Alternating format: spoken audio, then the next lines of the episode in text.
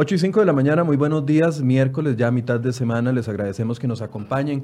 En 2016, eh, un tribunal de la República condenó a dos personas que trabajaban para el PAC por una estafa mayor. Ese fue el delito. Una de esas personas fue Minor Sterling, quien fue el tesorero del PAC durante y posterior a la campaña del el 2010. Hoy él está acá porque con la investigación política que inició en la Asamblea Legislativa hace un par de semanas y que ayer tuvimos algunos de los miembros de esa comisión conversando aquí, don Maynor eh, asegura de que algunos de los conceptos que se manejan son equivocados y además dice que hay otros actores que no se investigaron. Antes de presentarlo y conversar con él, quiero que veamos esta nota de contexto que hemos preparado para ustedes.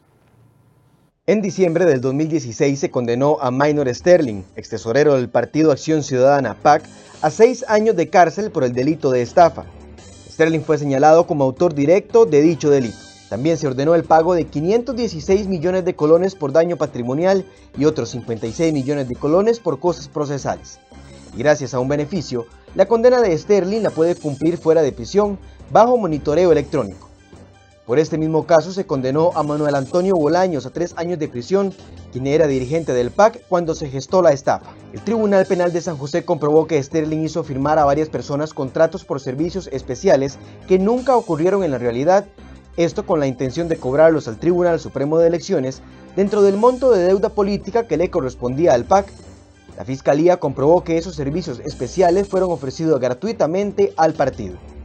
Recientemente, la Sala Tercera de la Corte Suprema de Justicia dejó en firma dicha condena, luego de que rechazaran el recurso de casación interpuesto por Sterling en contra de la pena que se le impuso en diciembre del 2016. Según la Sala Tercera, la cifra monetaria de estos falsos contratos firmados ascendió a 800 millones de colones.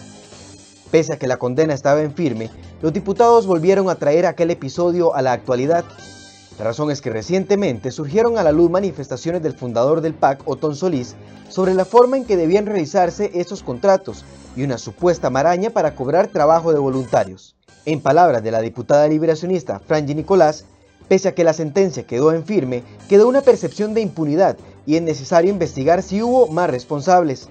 Sobre este tema, hoy en Enfoques profundizamos. Bien, le doy la bienvenida a Don Minor Sterling, ex tesorero del partido Acción Ciudadana durante cuatro años, entiendo. Cuatro años. ¿Cómo está, don Maynor? Gracias por eh, venir a conversar con nosotros. Muy buenos días y gracias a ustedes por eh, brindarme esta oportunidad de dar eh, mi punto de vista y aclarar algunos conceptos que, que, se están manejando mal.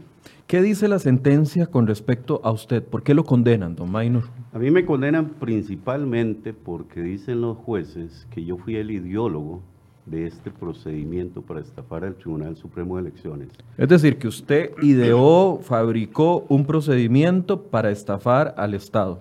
Eso dicen los jueces y están mintiendo, porque inclusive en el juicio nosotros entregamos documentación de campañas anteriores, específicamente del 2006, donde se entregaron contratos que son prácticamente idénticos que en esa época el PAC sí cobró esos dineros, cuando yo ni siquiera estaba en el partido.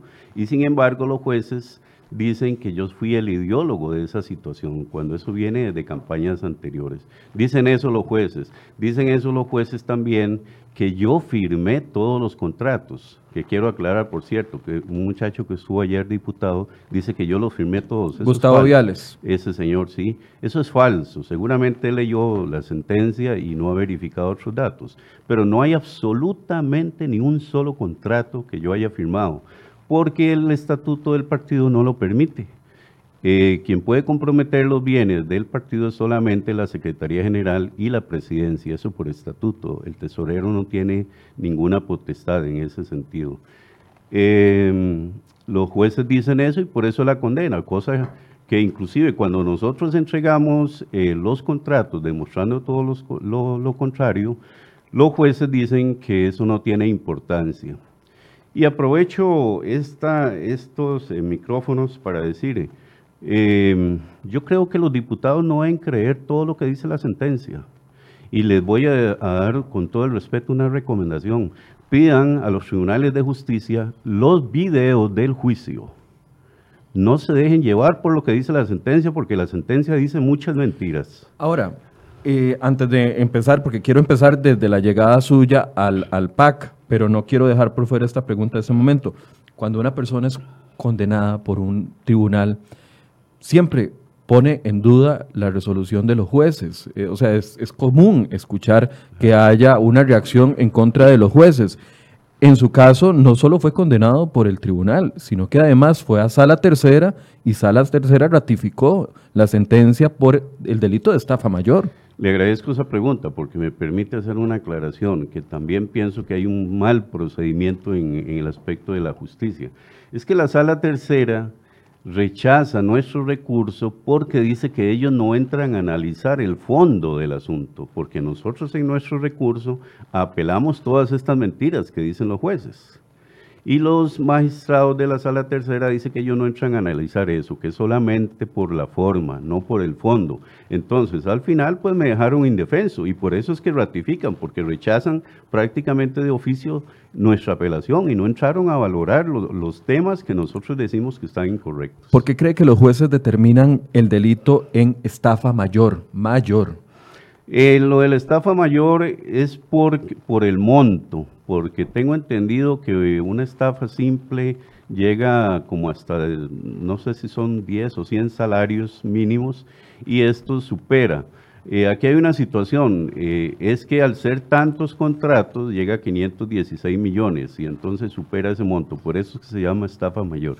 Ok, antes de avanzar en este punto y usted me puede explicar por qué usted asegura de que la sentencia de los jueces no se apega a la verdad, Quiero preguntarle, ¿cómo llega usted al PAC? ¿Cuántos años lleva militando? ¿Ya salió del PAC o continúa ahí? Bueno, yo llegué al PAC porque eh, Otón Solís me ofreció que le llegara a ayudar ahí en la tesorería. Como yo había sido tesorero de la Universidad de Costa Rica y había pues trabajado en aspectos de presupuesto y todo lo que tiene que ver con la parte de finanzas de la universidad, eh, yo ya estaba pensionado y en una actividad me, encontré con Otón Solís y él me pidió que le ayudara. ¿Ya se conocían? Sí, ya nos conocíamos precisamente en la universidad, pero en aspectos puramente informales, de, cuestiones de deportes y mejengueando ahí fútbol.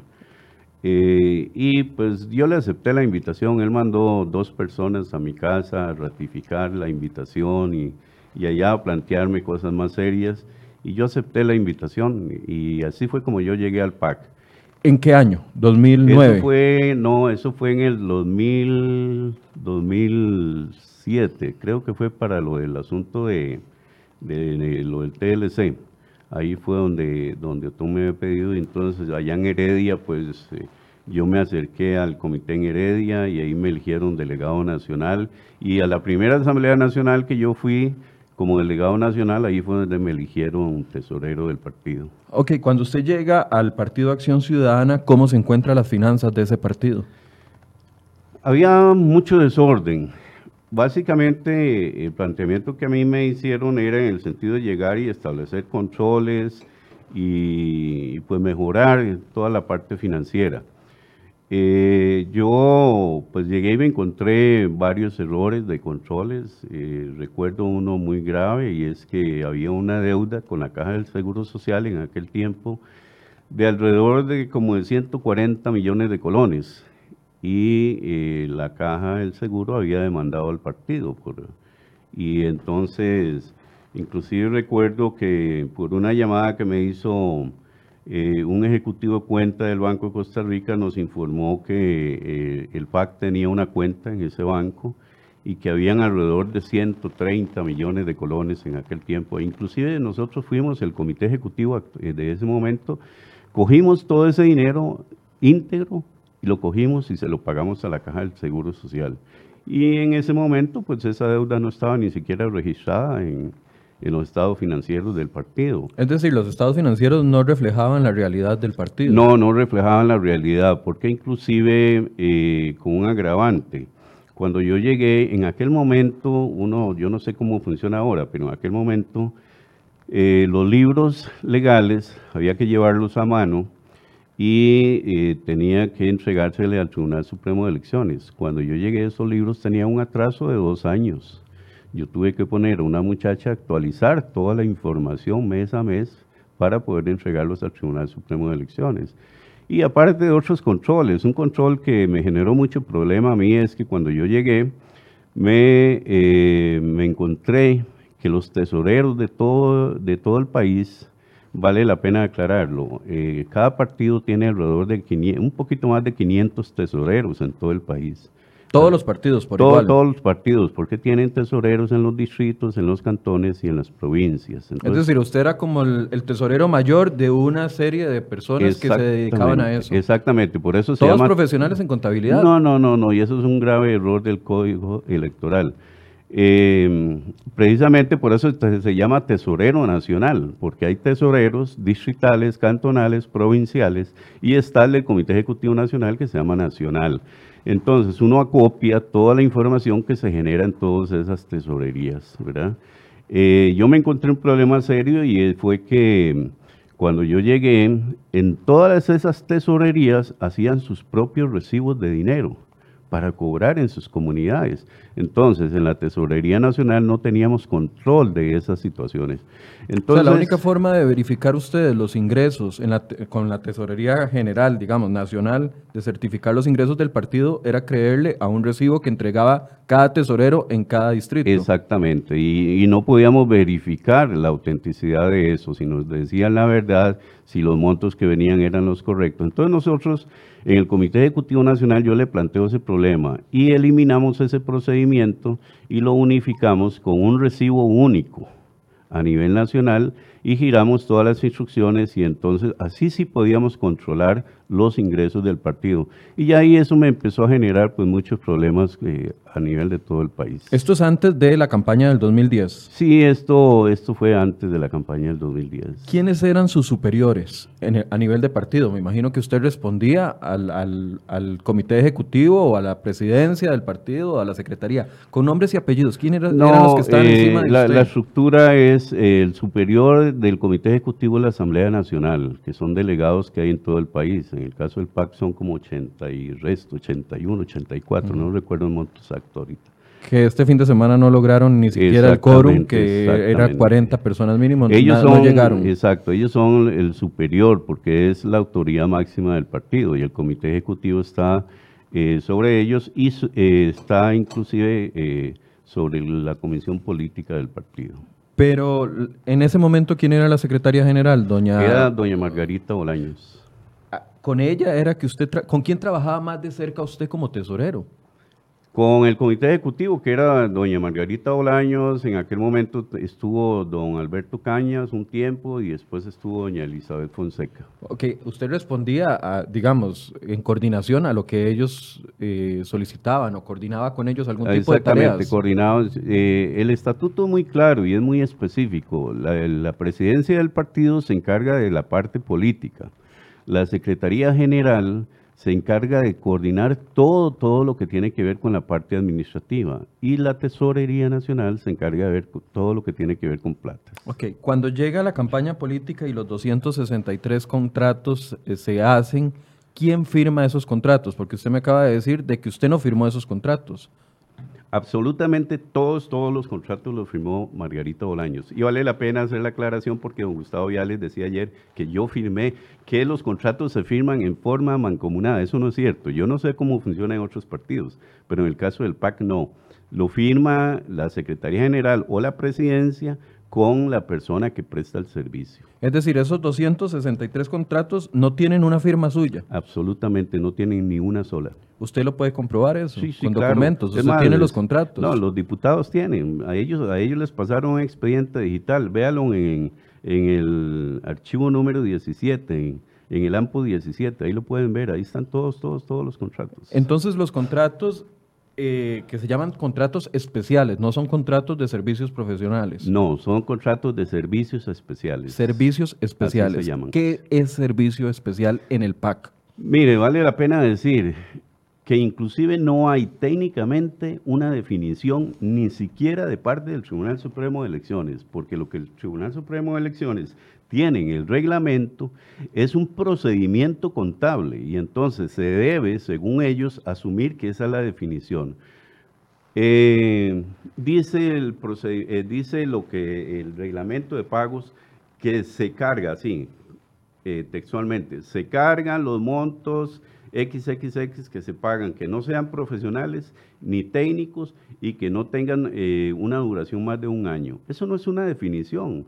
Fíjense, yo le puedo mostrar acá, yo lo tengo, el reglamento de pagos no tiene definiciones. ¿Cómo un reglamento no va a tener definiciones?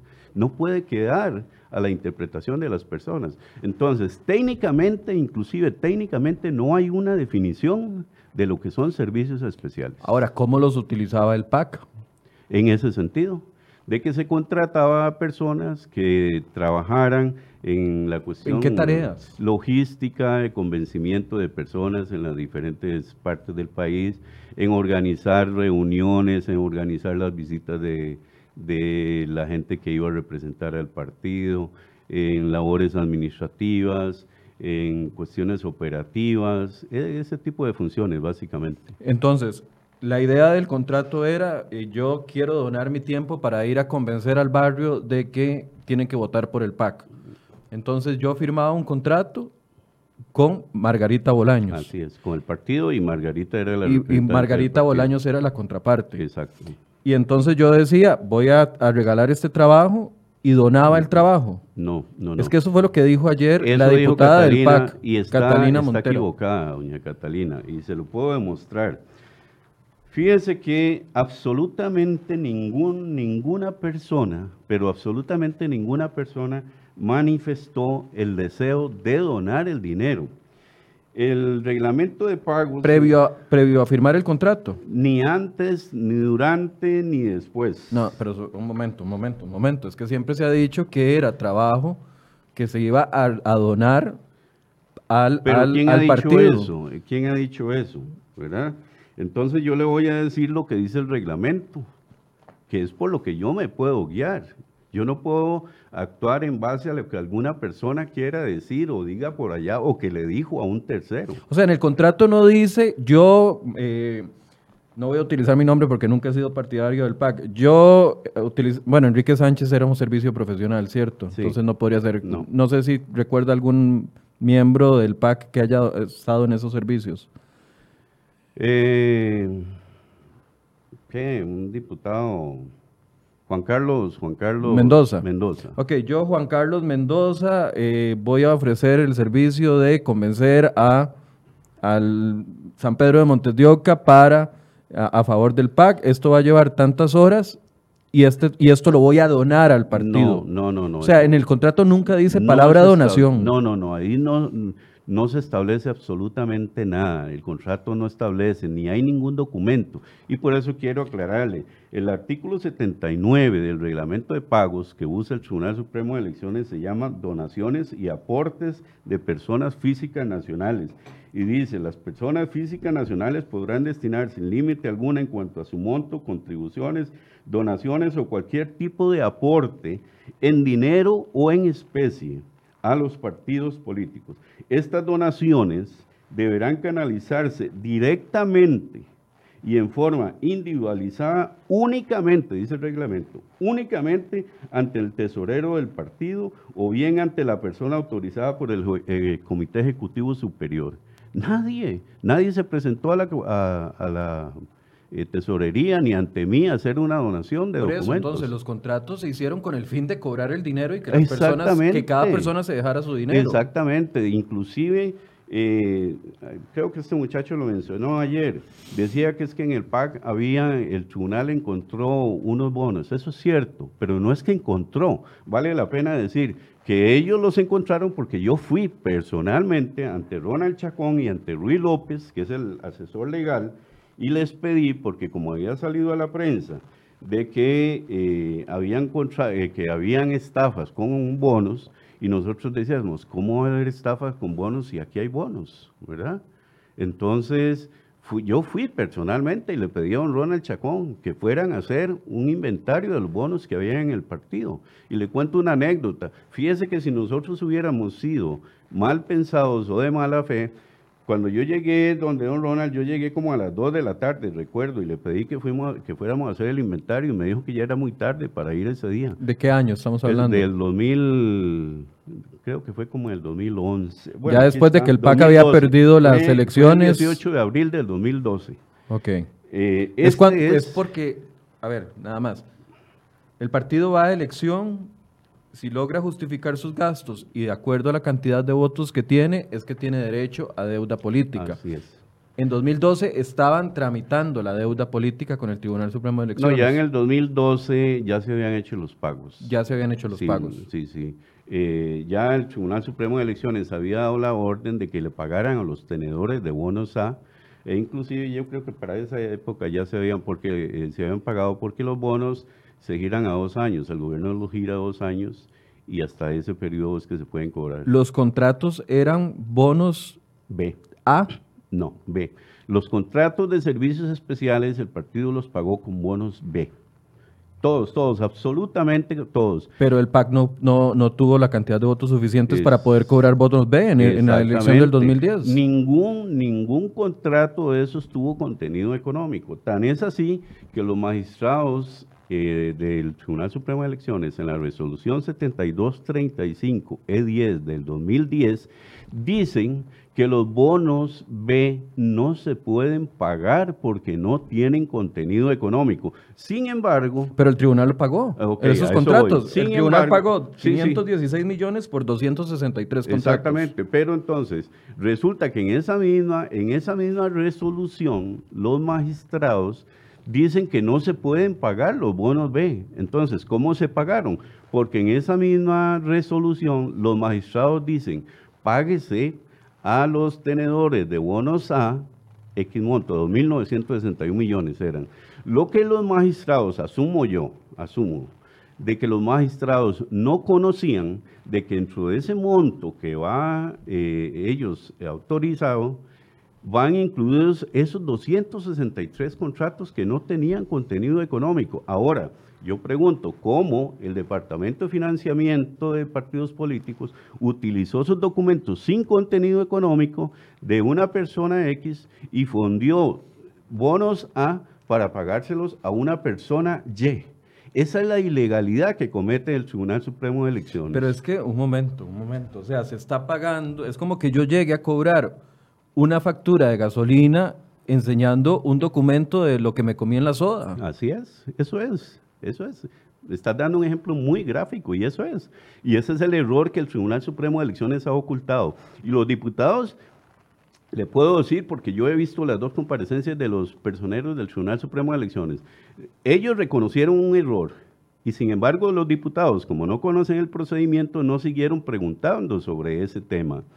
Pero inclusive ayer, eh, bueno, antier creo que fue, le preguntan que quién, quién es el encargado del procedimiento. Y Héctor Fernández dice, el Departamento de Financiamiento de Partidos Políticos, porque el reglamento de pagos del Código Electoral eh, obligan a ese departamento a establecer el procedimiento. Entonces, si usted hace una metodología que está mala, lógicamente el resultado es malo. Si usted hace una metodología buena, el procedimiento tiene que ser bueno. ¿Y quién dice que esa metodología estuvo buena? Esa metodología estuvo pésima, porque ellos lo que hicieron, en resumen, y, ahora le voy a aclarar otra situación que están mintiendo, inclusive los, los funcionarios del Tribunal Supremo de Elecciones me mintieron ante los diputados.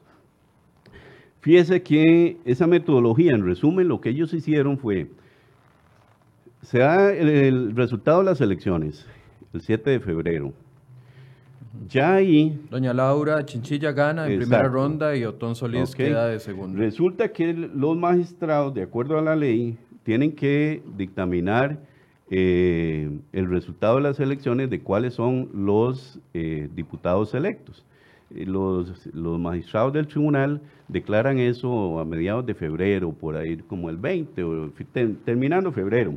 Dicen, estos son los diputados electos. Entonces, el artículo 31 del reglamento de pagos establece que el, Departamento de Financiamiento de Partidos Políticos tiene, así dice, una vez que el Tribunal Supremo de Elecciones haga la declaratoria de elección de diputados, el Departamento de Financiamiento de Partidos Políticos preparará el cálculo de la distribución del aporte estatal conforme a lo establecido en el artículo 2 del eh, artículo, eh, inciso 2 del artículo 96 de la Constitución Política.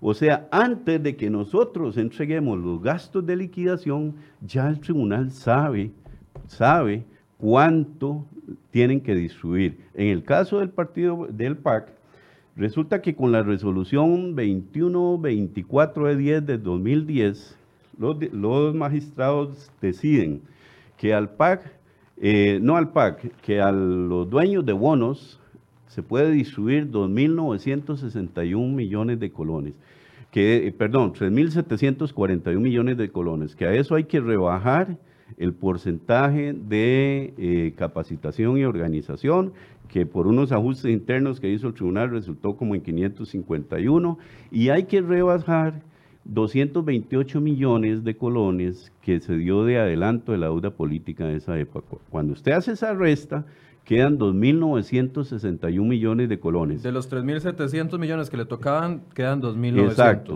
El PAC había hecho una emisión de bonos A por 3.000 millones de colones. Entonces... Entiendo que con el Banco de Costa Rica. Eh, no, con varios bancos. Varios bancos. Entonces, cuando usted hace eso, ya usted sabe que los bonos B no tienen contenido económico. Ya usted no. El Tribunal Supremo de Elecciones, ¿ok?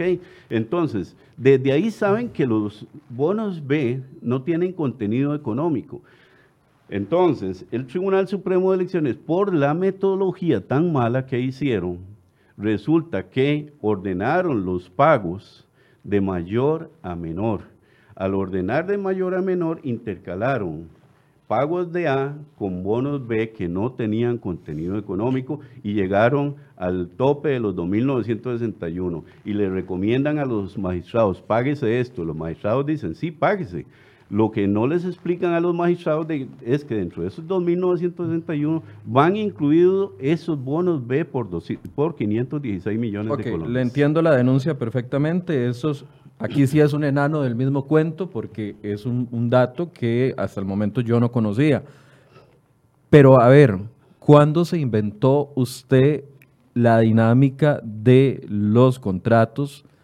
Como un intento de estafar al Estado, porque eso es lo que dicen los jueces. Sí, pero nunca, nunca, nunca, y por eso... ¿Quién inventó los contratos? ¿Quién tenía los, contratos? Los contratos venían de campañas anteriores. ¿Del 2002? Del 2002, del 2006. Si ahí están las pruebas, yo entregué a los, a los eh, jueces de la República como prueba de descargo, entregué eh, contrato del 2006 que me certificó el mismo Tribunal Supremo de Elecciones. Y los jueces dijeron que eso era... Pero es que los jueces dan a entender de que usted fue el que ideó el sistema de contratos para la campaña del 2010 para tratar de obtener esos fondos. Por eso le digo que están mintiendo, porque yo no idea ningún yo no fui el ideólogo de ningún procedimiento. ¿Quién fue el que sugirió utilizar los contratos para la campaña del 2010? ya lo venían haciendo. Ya era una estructura del ya partido. Ya era una estructura del partido que lo venía haciendo de campañas anteriores y eso ya se iba automático. Tan automático era que eso era público, eso nunca se manejó como un secreto en el partido. Y vea que si los jueces mienten, que los jueces dicen que yo fui el ideólogo que organizé, perdón, que fui el ideólogo que planifiqué, que organicé y que convencí a toda la gente en el país. Y si van inclusive en la misma sentencia, pero inclusive los eh, diputados lo pueden verificar en los videos que les digo yo, les recomiendo, pídanlos. Uh, hubieron alrededor de 179 testigos en el juicio. Y yo le aseguro que alrededor por lo menos de 150 y 160 dicen que yo no los conocía, que no me conocían a mí. Entonces, si no me conocían, ¿cómo yo fui y los convencí de que firmaran un contrato? Eso no es cierto. Eh, lo que dijo el señor Viales aquí tampoco es cierto, que dijo que yo anduve convenciendo gente por todo el país. Lo que pasa es que él lo, que hizo fue leer eh, la sentencia. Por eso yo le digo, vean los videos. Le voy a decir algo más. Fíjese que hay un estudio técnico del OIJ que eh, el Ministerio Público les pidió colaboración y ellos fueron y entrevistaron como a 35 personas en todo el país con este asunto. Resulta que de esos 35 personas solo hay una persona que dice que me conoce. Entonces, si solo hay una persona que me conoce, ¿cómo pude haber yo convencido a desconocidos de que firmaran contratos? No es cierto lo que dicen los jueces. ¿Usted sabe quién fue el que incorporó el tema de los contratos con nombre y apellidos en el PAC? No fue Don Otón Solís, fue eh, alguno del comité ejecutivo, doña Margarita Bolaños, que está desde el principio, eh, doña Margarita, sí, Bolaños es. Sí, sí Margarita Bolaños o doña Elizabeth Fonseca, que están dentro desde el principio con Otón Solís en el partido. Yo lo que le puedo decir es que, digamos, en la campaña del 2006 Los contratos los firmó doña Elizabeth Fonseca. Que también queda por fuera de que la investigación queda por penal. fuera, exacto, ella queda por fuera. En, 2000, en el 2006, me Seis, el 2006. ¿Y en 2002? En el 2002 no, no recuerdo quién firmaba contratos ahorita. No, no recuerdo. No, no, ahorita no recuerdo. Si ese mecanismo se venía utilizando y si las autoridades, por sus motivos que tendrán o no tendrán, buscaron que la figura del contrato, y bueno, y lo comprobaron, aunque usted dice que es mentira, que la figura del contrato se prestaba para el tema de la estafa, ¿por qué solo lo investigan a usted y a don eh, Antonio Bolaños? Mire, es una pregunta que se le hacían a la gente del Tribunal Supremo de Elecciones y ellos dicen que, eh, que entre las entrevistas que hicieron, eh, pues que ahí llegaron a esas conclusiones, cosa que yo sinceramente no les creo y les voy a decir por qué no les creo. Y, estas personas le mintieron a los diputados. Los diputados les preguntaron que de dónde habían determinado estos errores.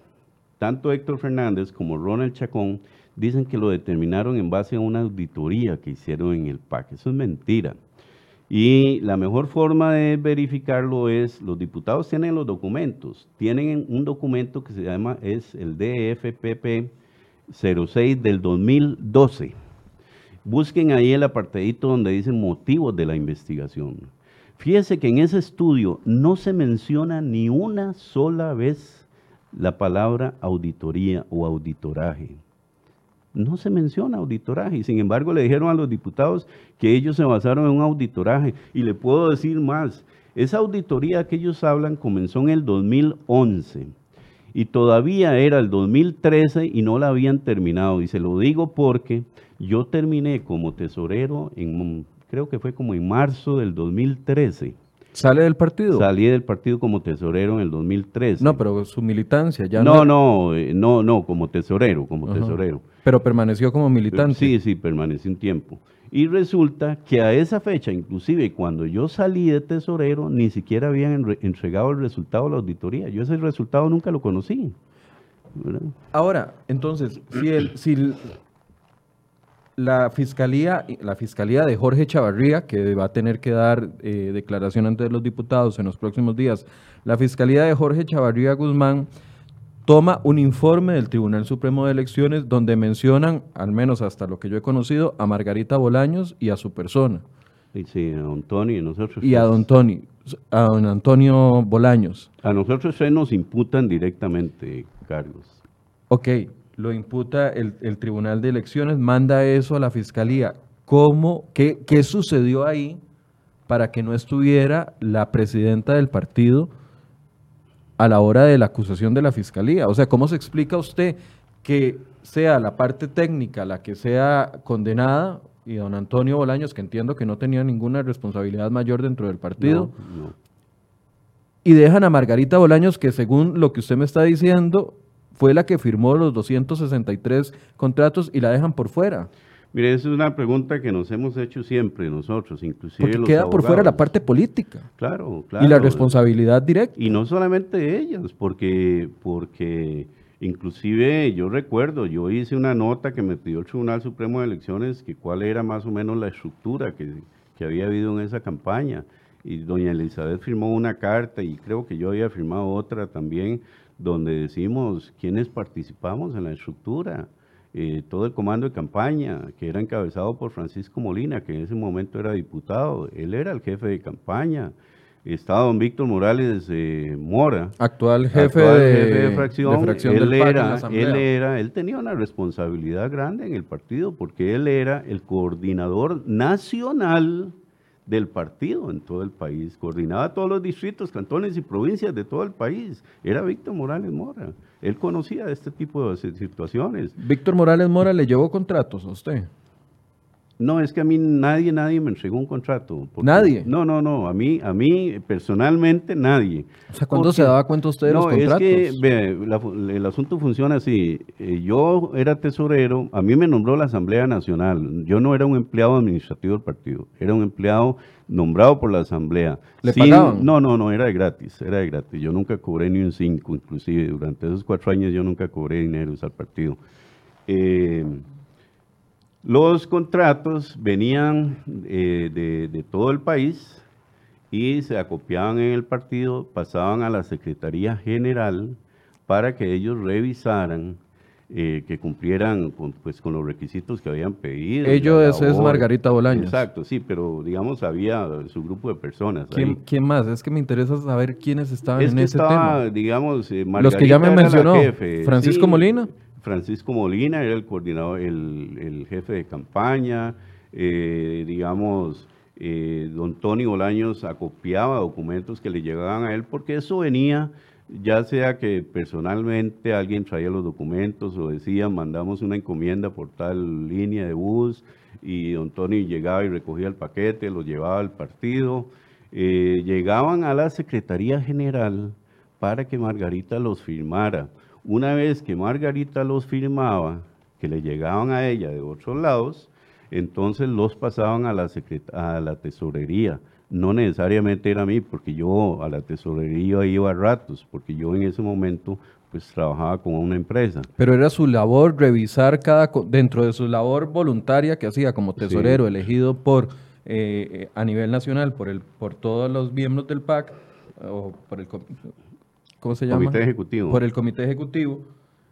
Dentro de las labores que le encargaron a usted, había que tener un check final de parte suya para darle aprobación al, contrato. Así es, así es. No, no al contrato, no al contrato, sino al pago de los bonos. Porque ¿qué es una tesorería? La tesorería se encarga de la parte eh, técnica, digamos, de las finanzas. Entonces, eh, cuando esos documentos ya estaban listos, inclusive el estatuto dice que yo debo encargarme de, que toda la parte financiera cumpla con todos los requisitos eh, electorales. Y vale la pena decir esto, porque el mismo tribunal dice que esos 263 contratos eh, cumplen con toda la normativa jurídica electoral necesaria. Entonces, esa era mi labor chequear de que cumplieran todos esos requisitos, ¿verdad? Y una vez que esos documentos llegaban a la tesorería, en la tesorería sí se le asignaban los números de bonos a cada persona y se hacía un asiento contable donde se pasaba eh, del patrimonio del partido al patrimonio de las personas. Y aquí vale la pena aclarar. Es decir, ustedes agarraban el contrato 1 que fue firmado por Juan, el contrato 2 que fue firmado por Pedro, el 3 por María y lo que hacían en tesorería era asignarle a María, no sé, bono B001, bono eh, y así consecutivamente. Exactamente, exactamente, hasta llegar a todos los contratos. Y entonces hay una fórmula especial que yo firmo esa fórmula autorizando que se paguen todos los bonos. Y eh, eso es como autorizar un cheque. Y si la persona llega y lo retira, pues se llevó el cheque. Si no, eh, después de un tiempo se pasan a una reserva técnica de tesorería y después cuando llega a reclamarlo, pues se vuelve a hacer el cheque y se paga. Es exactamente el mismo procedimiento. Entonces, muchos, muchas personas llevaron, llegaron y se llevaron los bonos. Otras nunca llegaron, entonces los bonos se quedaron ahí. Y vale la pena decir porque, perdón, el Tribunal Supremo de Elecciones dicen que se encontraron cuatro mil bonos ahí. Perdón, eso es cierto, y esta es el acta. Esta es acta original se encontraron 4 mil, pero el partido eh, hizo una emisión total entre bonos A, B y C de 45 mil bonos. Que solo se cobraron finalmente los A. Que solo se cobraron los A, una parte de los A. Entonces, cuando usted menciona, bueno, Margarita Bolaños indiscutiblemente fue sacada de la acusación penal y de la investigación por alguna decisión que tuvo que haber tomado la Fiscalía de Jorge Chavarría, porque al final no, no, no se presenta como una de las imputadas por parte del, Ministerio Público. El Ministerio Público decide no investigar a los otros miembros del, del, del, Comité Ejecutivo, como a Francisco Molina, como a Víctor Morales, eso queda por fuera también. Mire, pero ahí hay algo importante y me parece muy, muy importante esa pregunta, ese tema que usted toca, porque... Es que lo que yo quiero llegar antes de que me responda es por qué las cabezas políticas quedaron por fuera de la investigación de estafa que ellos logran comprobar con todos los errores que usted le ve y las omisiones que usted le ve y las mentiras que usted dice que tiene, eso, pero ¿por qué las cabezas políticas que, que han estado desde el 2010 a, a, la fecha en puestos importantes como ministros, como diputados, como consejeros de gobierno, ¿por qué esos sí quedaron fuera y el tesorero se le condena a seis años por estafa mayor. Porque el Tribunal Supremo de Elecciones, a través de Ronald Chacón Badilla, jefe del Departamento de Financiamiento de Partidos Políticos del Tribunal Supremo de Elecciones, así lo decidió. Así, con nombres y apellidos. Pero, Porque, déjeme explicarle la idea, ok. Porque en el estudio donde ellos hacen la denuncia, a quien identifican es a nosotros tres, nada más. Ellos tenían la potestad de identificar a un montón de personas, y no es como dijeron ante los diputados, que es que ellos mencionan en el estudio, no se vale ese tipo de artimañas.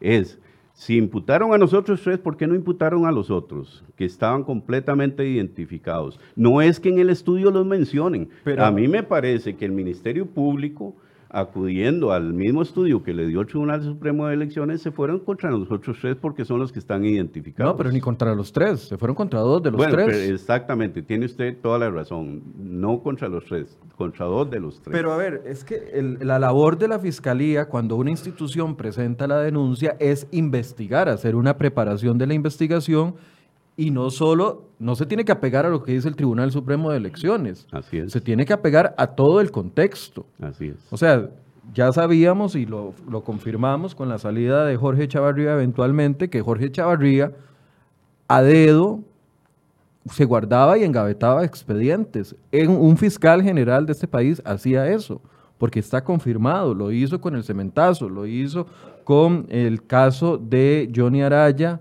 eh, también engavetaba a los políticos y dejaba a los, a los mandos medios.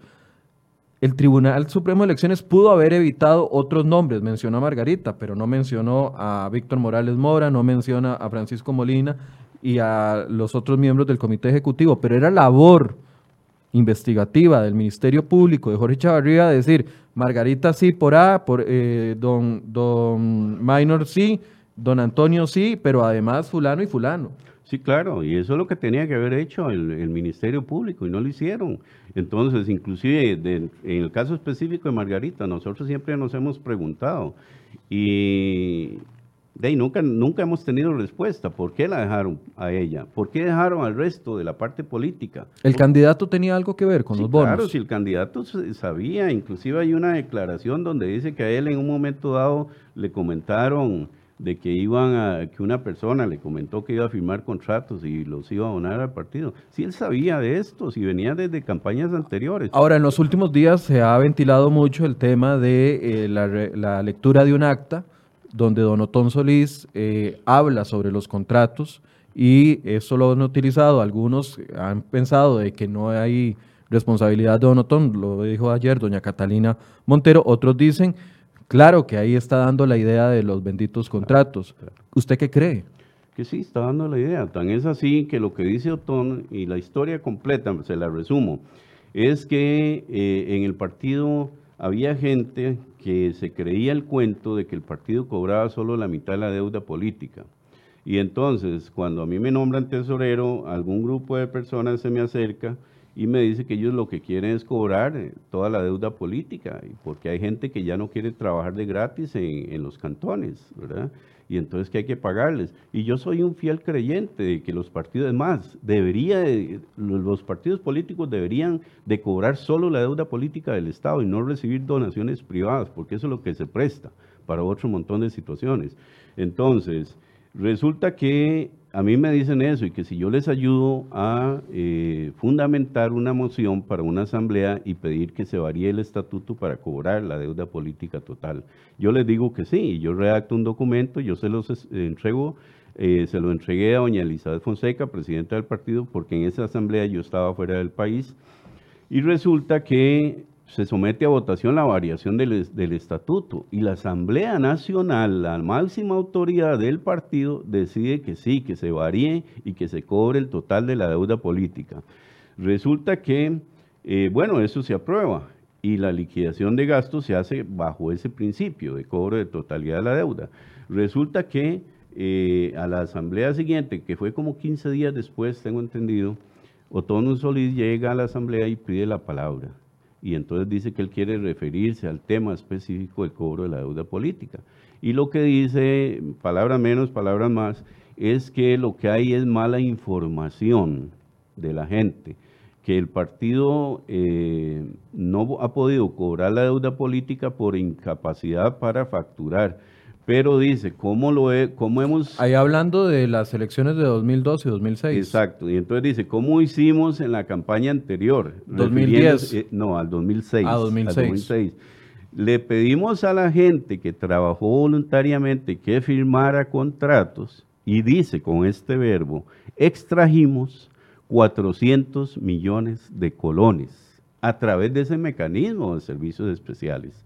Ahí se prueba dos cosas. Uno, que él ya sabía de ese mecanismo y lo dominaba bastante bien. Y dos, que yo no fui el ideólogo de ese mecanismo, porque él está mencionando campañas que inclusive yo ni siquiera estaba dentro del partido. Creo que la pregunta es sobre este punto, pero ¿cuál es su relación con Otón Solís? ¿Cuándo habló por última vez? Porque Otón Solís estuvo en el juicio como testigo. No, lo defendió, o sí lo defendió a usted. No, no, no, no, no defiende a nadie. Eh, eh, yo como tengo años de, de, no hablar. Yo creo que tal vez la última vez que lo vi fue en el juicio. ¿Y con alguien más del partido, con doña Margarita Bolaños, con estas personas que usted menciona como también corresponsables del tema de los contratos? Con Francisco Malina. sí hablé un par de veces posteriormente. Con Francisco nunca más. Con Francisco nunca ¿Y con el diputado Morales Mora? No, con él no, con él nunca, nunca más volví a hablar yo. ¿Cuándo dejó usted el PAC?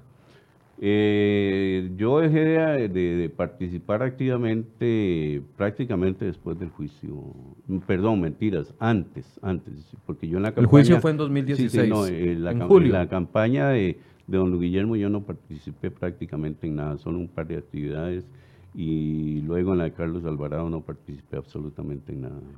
Eh, entiendo, no sé si esto es correcto o no, que inicialmente el PAC le tenía pagado a usted un abogado y que antes del juicio se lo quitó.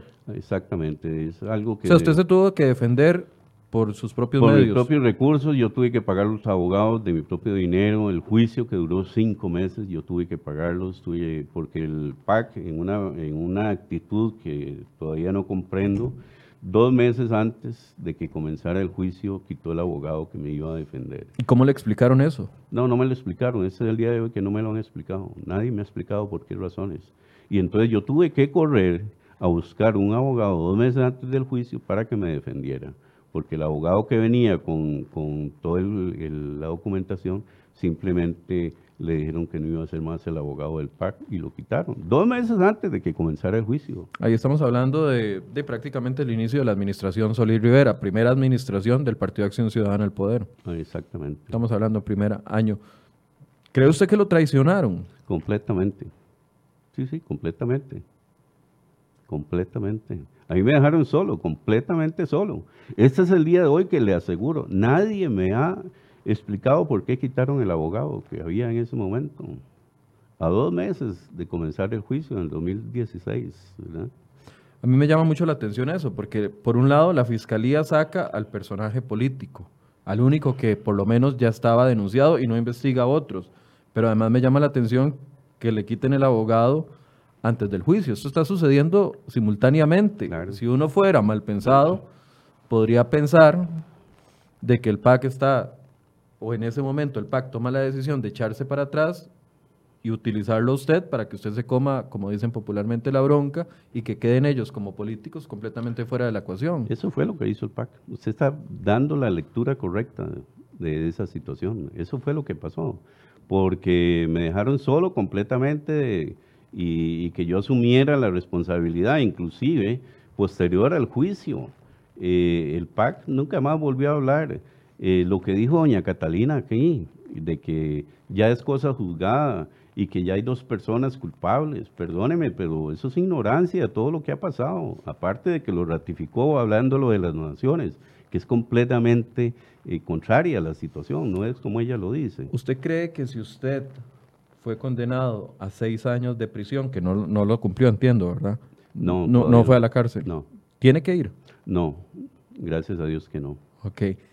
Fue condenado a seis años de prisión, siendo una persona que no firmó contratos, debería de haber una condena contra Margarita Bolaños, secretaria del PAC. Pues yo no puedo decir si, si debe haber una condena o no. Lo que sí puedo decir es que ella y otro montón de gente más debieron ser juzgados. Debieron ser juzgados, igual que yo. Me cuesta cuando usted habla de que los jueces mintieron, de que la sala tercera no leyó el fondo, eh, honestamente me cuesta entender si usted tiene argumentos tan sólidos como los dice tener, por qué esta condenatoria en su contra no se cayó. O sea, si es tan fácil demostrar, mire, aquí están los 263 contratos y yo no firmé ninguno, ¿por qué me, por qué me vinculan a mí? Si, eso es tan fácil demostrarlo, ¿por qué la justicia no le dio la razón en alguna apelación o en sala tercera? Es que aquí no se hizo justicia. Y es más, me voy a atrever a decirle algo. Aquí tenían que buscar un culpable. Tenían que buscar un culpable y todo el sistema se prestó para encontrar un culpable, desde el Tribunal Supremo de Elecciones, desde la Fiscalía, desde la Procuraduría General de la República hasta los jueces. Y entonces eh, todo el mundo se prestó porque aquí había un juego de interés político también. Y esto no es político, la parte mía es puramente técnica. ¿verdad? Yo no soy político. Y entonces resulta que como yo no soy político y mi nombre como Minor Sterling no significa nada, pues entonces era el más fácil a que el ser el chivo expiatorio.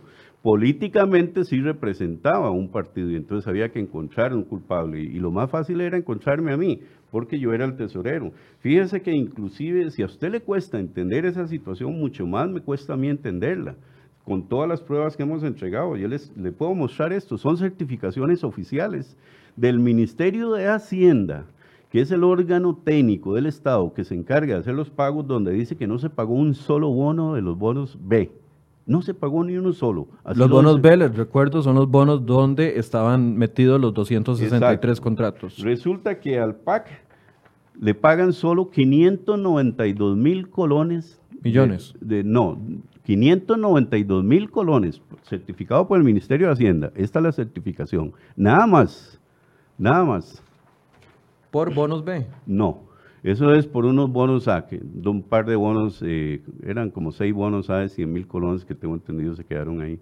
Dice Mauricio Arroyo Rivera, subtesorero nacional, certifica. Y dice Henry Mora Jiménez, diputado del Partido de Acción Ciudadana, la Tesorería Nacional certifica que según nuestros registros, el Partido de Acción Ciudadana se le canceló un concepto de distribución de deuda política para la campaña electoral 2006-2010 por 592.295 colones. Y lo firma el subdirector nacional. Okay. Esto es una certificación que, oficial que entregamos nosotros inclusive. Pero eso además de los otros, de los dos mil y resto de millones por bonos A que también se cancelaron. Pero es que al PAC no le pagaron ni un cinco de eso. Eso se fue directo a los, a los tenedores de bonos. Exactamente, los de bonos A. O sea, estos 592 mil fue lo que lo, que recibió el PAC, nada más, ¿verdad? El resto se le pagó a los tenedores de bonos A, que la gran mayoría eran bancos, de 3 mil millones, 2.800 los tenían los bancos. Entonces yo digo, si el Tribunal Supremo de Elecciones dice que nosotros nos los inducimos a error, el error es ese,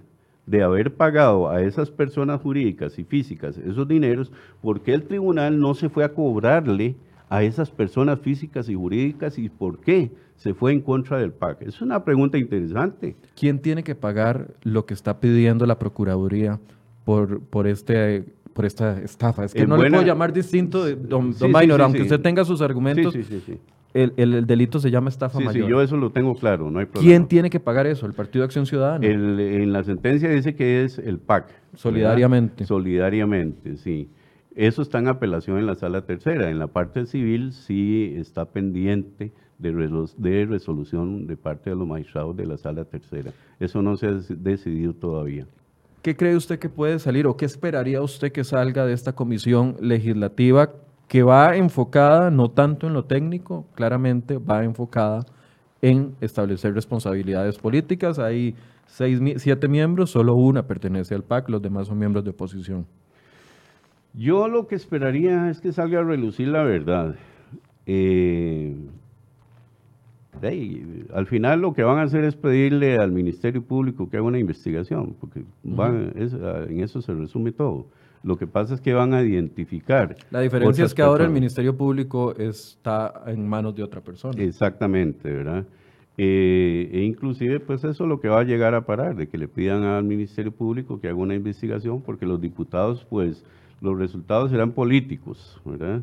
Eh, su, condena no se puede ya volver a, apelar. Eh, no, ¿O existe algún recurso? Existe una posibilidad, pero es bien remota, que inclusive yo esperaría de que si algún juez está oyendo o se da cuenta, eh, que rectifiquen. Yo no pido que me exoneren a mí de nada, sino que revisen los errores que se cometieron, las mentiras que dicen los jueces. Y si me vuelven a encontrar culpable, pues seré culpable pero por lo menos que den el chance de acudir a la justicia, porque a mí me negaron el derecho a la justicia.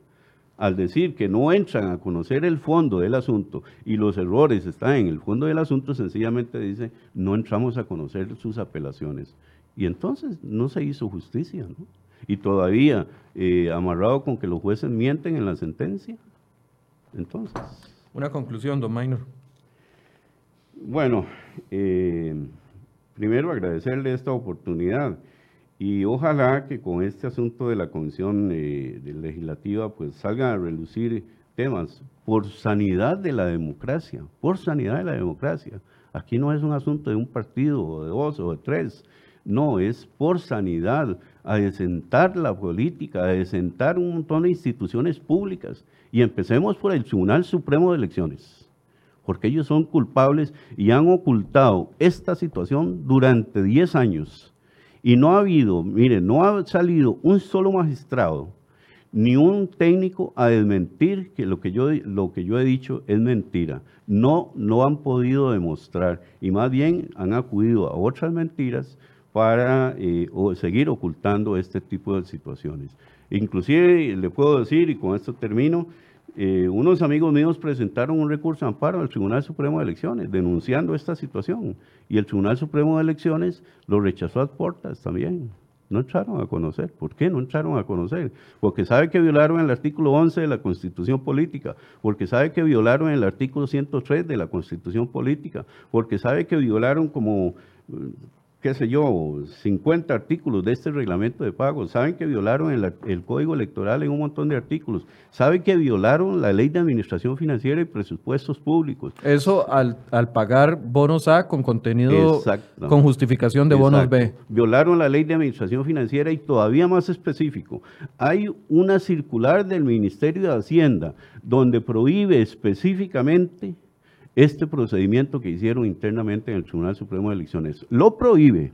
Y entonces, ¿cómo unos eh, funcionarios públicos se atribuyeron funciones que no tenían para llegar a estas conclusiones violando el principio de legalidad?